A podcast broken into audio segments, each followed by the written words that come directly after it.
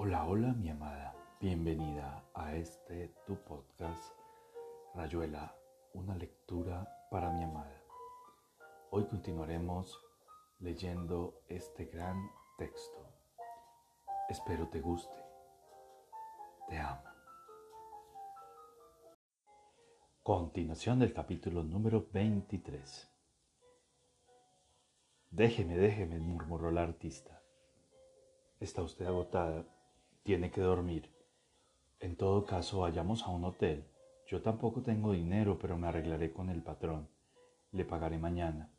Conozco un hotel en la Rue Ballet, no es lejos de aquí.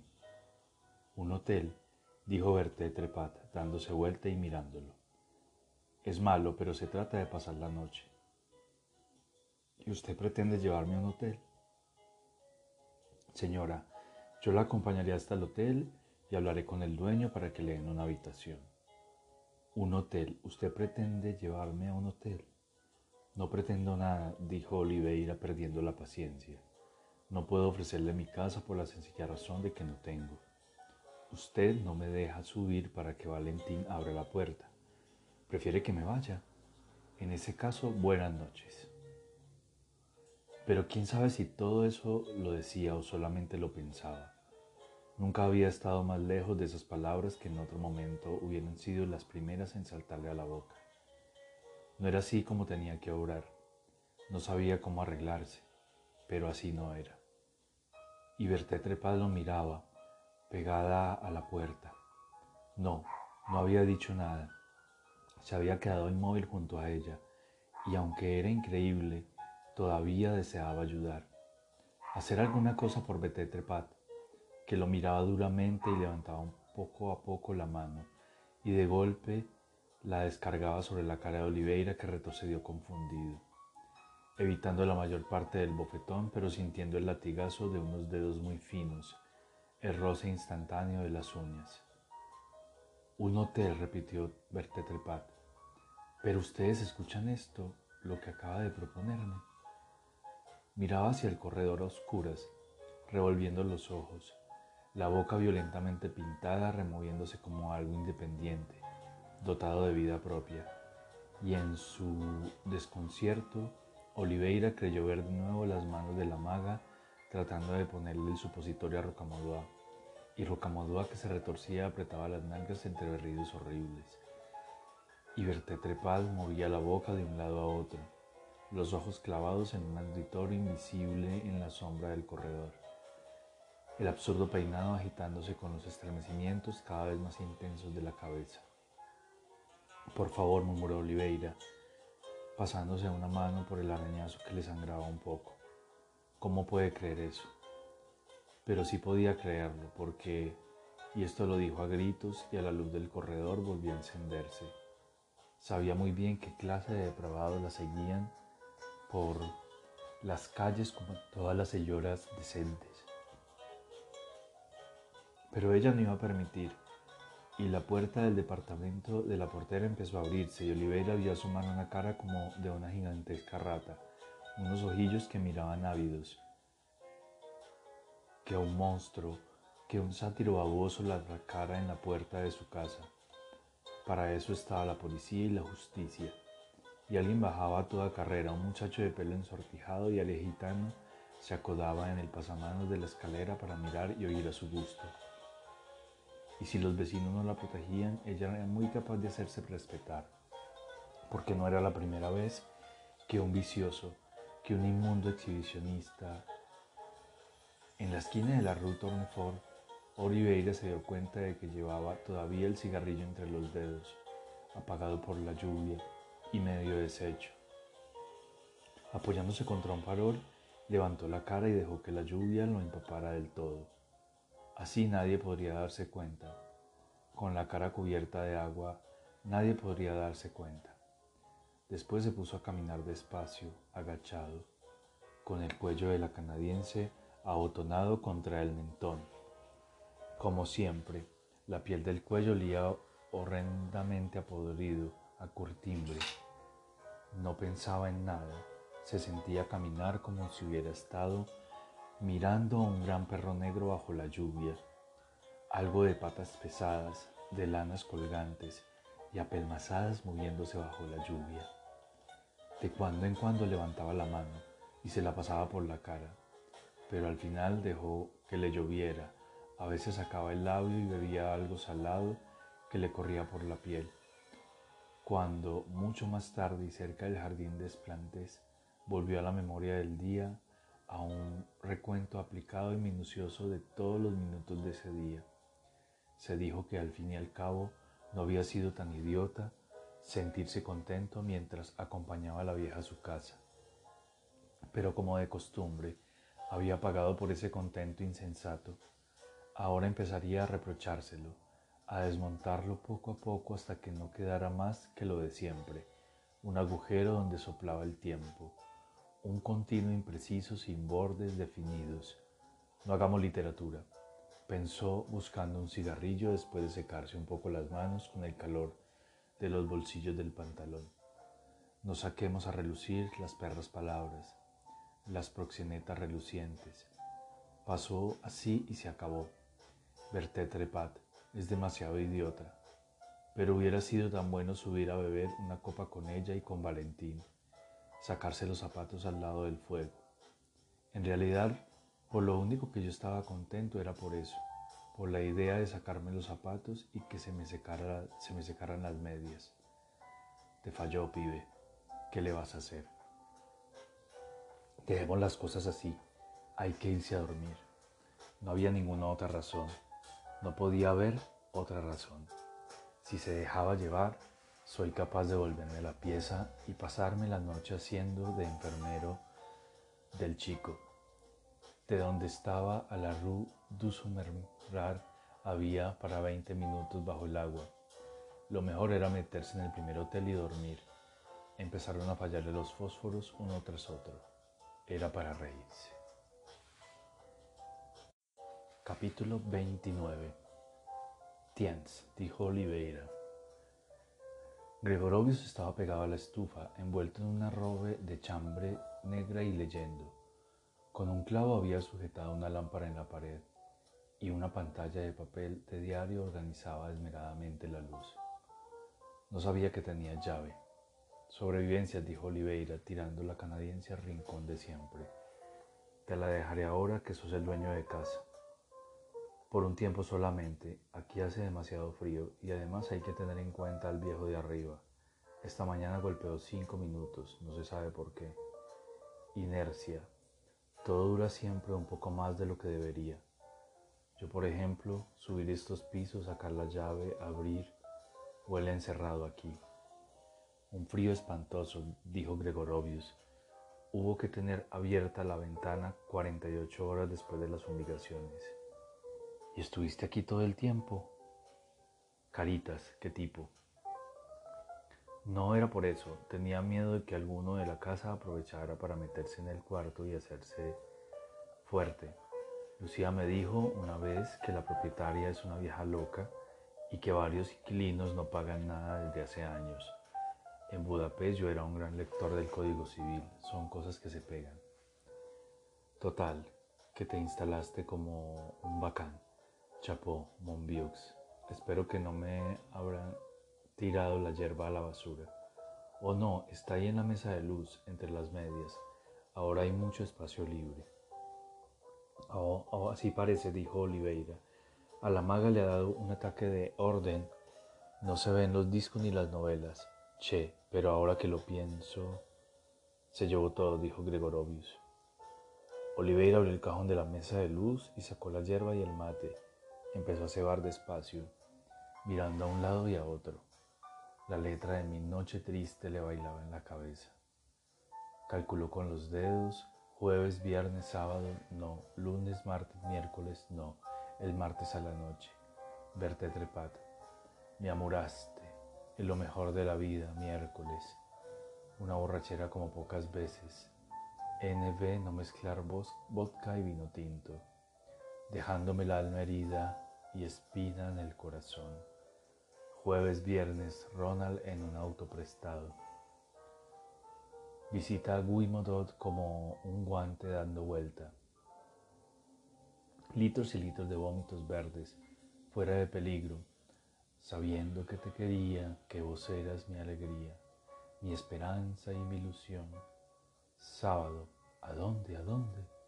En alguna parte del lado de Marly Leroy, en total cinco días, no seis, en total una semana más o menos, y la pieza todavía helada a pesar de la estufa. O sí, qué tipo rana, el rey del acomodo. Así que se fue, dijo Oliveira, repantinándose en el sillón con la pavita al alcance de la mano. Gregorovio se asintió. Tenía el libro abierto sobre las rodillas y daba la impresión de querer educadamente seguir leyendo. ¿Y te dejó la pieza? Ella sabía que yo estaba pasando por una situación delicada, dijo Gregorovius. Mi tía abuela ha dejado de mandarme la pensión. Probablemente ha fallecido. Miss Babington guarda silencio, pero dada la situación en Chipre, ya se sabe que siempre repercute en Malta, censuras y esas cosas. Lucía me ofreció compartir el cuarto después, de, después que vos anunciaste que te ibas. Yo no sabía si aceptar, pero ella insistió.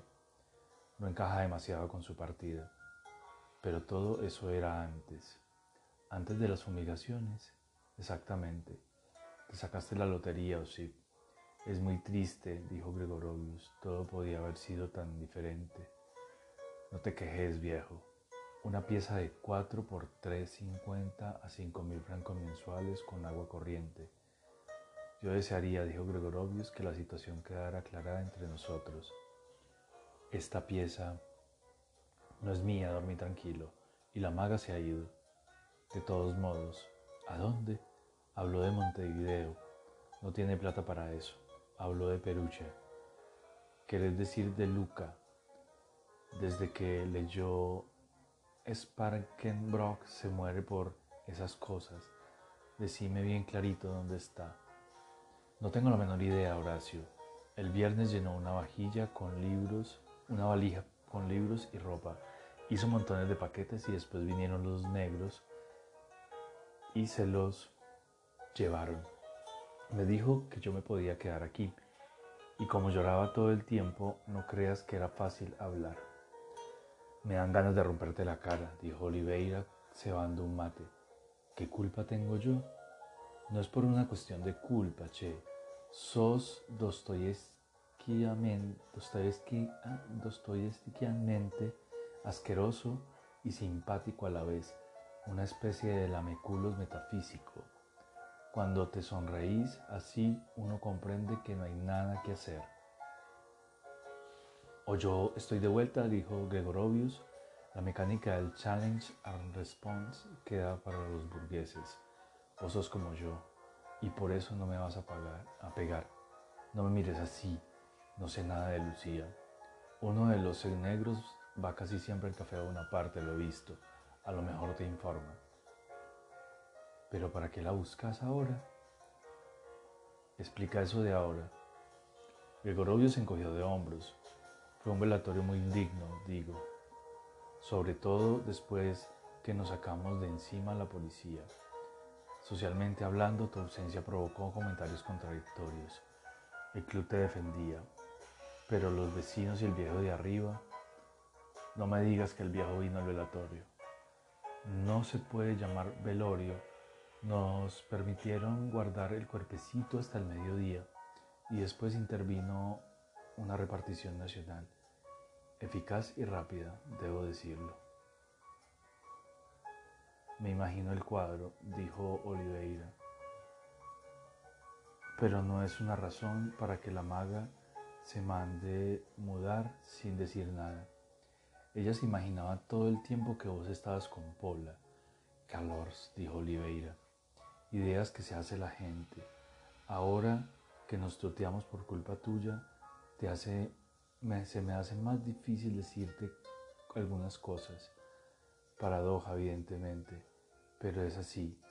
Probablemente porque es un tuteo completamente falso. Vos lo provocaste la otra noche. Muy bien, se puede tutear al tipo que se ha estado acostando con tu mujer. Me cansé de decirte que no era cierto ya ves que no hay ninguna razón para que nos tuteamos. Si fuera cierto que la maga se ha ahogado, yo comprendería que el dolor del momento mientras uno se está abrazando y consolándose. Pero no es el caso, por lo menos no parece. ¿Leíste alguna cosa en el diario? dijo Oliveira. La afiliación no corresponde para nada. Podemos seguir hablándonos de usted. Ahí está, arriba de la chimenea. En efecto, no correspondía para nada. Oliveira tiró el diario y se cebó otro mate. Luca, Montevideo, la guitarra en el ropero, para siempre está colgada. Y cuando se mete todo en la valija y se hacen paquetes, uno puede deducir que, ojo, no toda deducción es una prueba. Nadie en ella toca nada, ni hace sus cuerdas sonar, ni hace sus cuerdas sonar. Bueno, ya averiguaré dónde se ha metido. No andará lejos. Esta será siempre su casa, dijo Gregorovius, y eso que a lo mejor Adgalle viene a pasar la primavera conmigo. ¿Tu madre? Sí, un telegrama conmovedor, con mención de, del tetragramatón Justamente yo estaba leyendo ahora el Sefer Yetzirah, tratando de distinguir las influencias neoplatónicas. Adgalle es muy fuerte en cabalística. Va a, haber discusiones terribles. ¿La maga hizo alguna insinuación de que se iba a matar? Bueno, las mujeres, ya se sabe. Concretame. No creo, dijo Gregorovius. Insistía más en lo de Montevideo. Ese idiota no tiene un centavo. En lo de Montevideo y en eso de la muñeca de cera.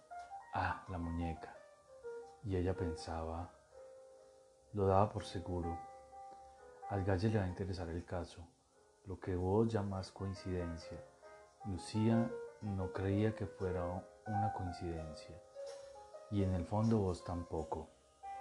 Lucía me dijo que cuando descubriste la muñeca verde la tiraste al suelo y la pisoteaste. Odio la estupidez, dijo virtuosamente Oliveira. Los alfileres se los había clavado clavado en todos en el pecho y solamente uno en el sexo. Pues ya sabías que Paula estaba enferma cuando pisoteaste la muñeca verde. Sí, al galle le va a interesar enormemente ¿Conoces el sistema del retrato envenenado? Se mezcla el veneno con los colores y se espera la luna favorable para pintar el retrato. Adgalle lo intentó con su padre, pero hubo interferencias. De todos modos, el viejo murió tres años después de una especie de difteria. Estaba solo en el castillo. Teníamos un castillo en esa época. Y cuando empezó a asfixiarse, quiso intentar una traqueotomía delante del espejo, clavarse un canuto de ganso o algo así. Lo encontraron al pie de la escalera, pero no sé por qué te cuento esto. Porque sabes que no me importa, supongo. Sí, puede ser, dijo Gregorovius. Vamos a hacer café. A esta hora se siente la noche aunque no se la vea. Oliveira agarró el diario, mientras Osip Ponía la cacerola en la chimenea. empezó a leer otra vez la noticia. Rubia de unos 42 años. Qué estupidez pensar. Aunque claro, les travaux du grand barrage de Aswan ont commencé. Avant cinq ans, la valle moyenne du Nil sera transformée en un immense lac. Des édifices prodigieux qui complen por miles plus admirables de la planeta. Capítulo 107 Escrito por Morelli en el hospital. La mejor cualidad de mis antepasados es la de estar muerto.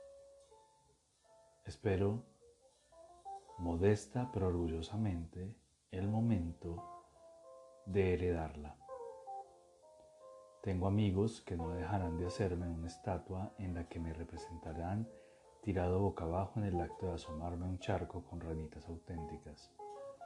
Echando una moneda en una ranura se me verá escupir en el agua y las ranitas se agitarán alborozadas y croarán durante un minuto y medio, tiempo suficiente para que la estatua pierda todo interés. Capítulo 113 Nódulos de un viaje al pie de la Rue de la Glacier hasta la Rue du Sumerar. ¿Hasta cuándo vamos a seguir fechando DJC? Documentos literarios vistos dentro de 200 años. Coprolitos. Clagues tenía razón. Morelli y su lección. De a ratos inmundo, horrible, lastimoso.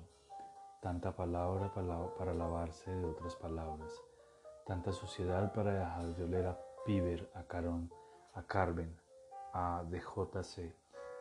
Quizá haya que pasar por todo eso para recobrar un derecho perdido, el uso original de la palabra. El uso original de la palabra, probablemente una frase hueca. Pequeño ataúd, caja de cigarrillos.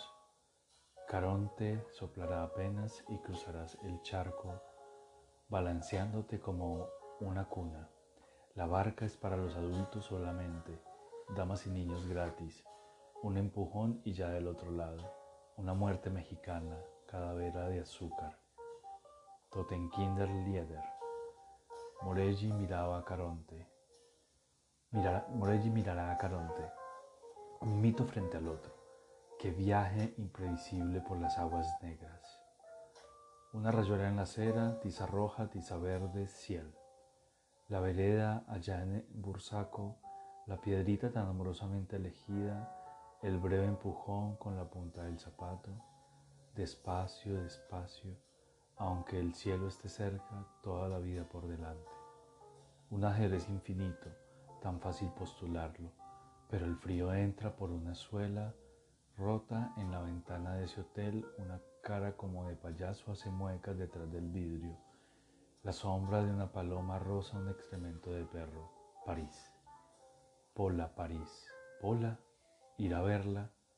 Faire el amor. Carezza. Como larvas perezosas, pero larva también quiere decir máscara. Morelli lo ha escrito en alguna parte. Capítulo 37. Le da rabia llamarse Traveler él, que nunca se había movido de la Argentina como no fuera para cruzar a Montevideo y una vez a Asunción, del Paraguay, metrópolis recordadas con soberana indiferencia. A los 40 años seguía adherido a la calle Cachimayo y el hecho de trabajar como gestor y un poco de todo en el circo Las Estrellas no le daba la menor esperanza de recorrer los caminos del mundo. More Barnum la zona de operaciones del circo se extendía de Santa Fe a Carmen de Patagones, con largas recaladas en la capital federal, La Plata y Rosario. Cuando Talita, lectora de enciclopedias, se interesaba por los pueblos nómades y las culturas transhumantes, Traveler gruñía y un elogio insincero del patio con geranios, el catre y el no te salgas del rincón donde empezó tu existencia. Entre mate y mate sacaba a relucir una sapiencia que impresionaba a su mujer, pero se lo veía demasiado dispuesto a persuadir. Dormido se le escapaban algunas veces vocablos de destierro, de desarraigo, de tránsitos ultramarinos, de pasos aduaneros y alidadas imprecisas. Si Talita se burlaba de él al despertar, empezaba por darle chirlos en la cola y después se reían como locos y hasta parecía como si la autotraición de Traveler les hiciera bien a los dos.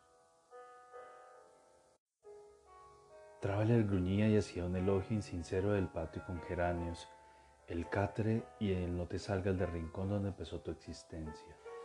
Entre mate y mate sacaba a relucir una sapiencia que impresionaba a su mujer, pero se la veía demasiado dispuesto a persuadir. Dormido se le escapaban algunas veces vocablos de destierro, de desarraigo, de tránsitos ultramarinos, de pasos aduaneros y alidadas imprecisas. Si Talita se burlaba de él al despertar, empezaba por darle de chirlos en la cola y después se reían como locos y hasta parecía como si la autotraición de Traveler les hiciera bien a los dos. Una cosa había que reconocer y era que a diferencia de casi todos sus amigos, Traveler no le echaba la culpa a la vida o a la suerte por no haber podido viajar a su gusto. Simplemente se bebía una ginebra y de, un trago, y se trataba a sí mismo de que trinacho. Por supuesto, yo soy el mejor de sus viajes, decía Talita cuando se le presentaba la oportunidad. Pero es tan tonto que no se da cuenta.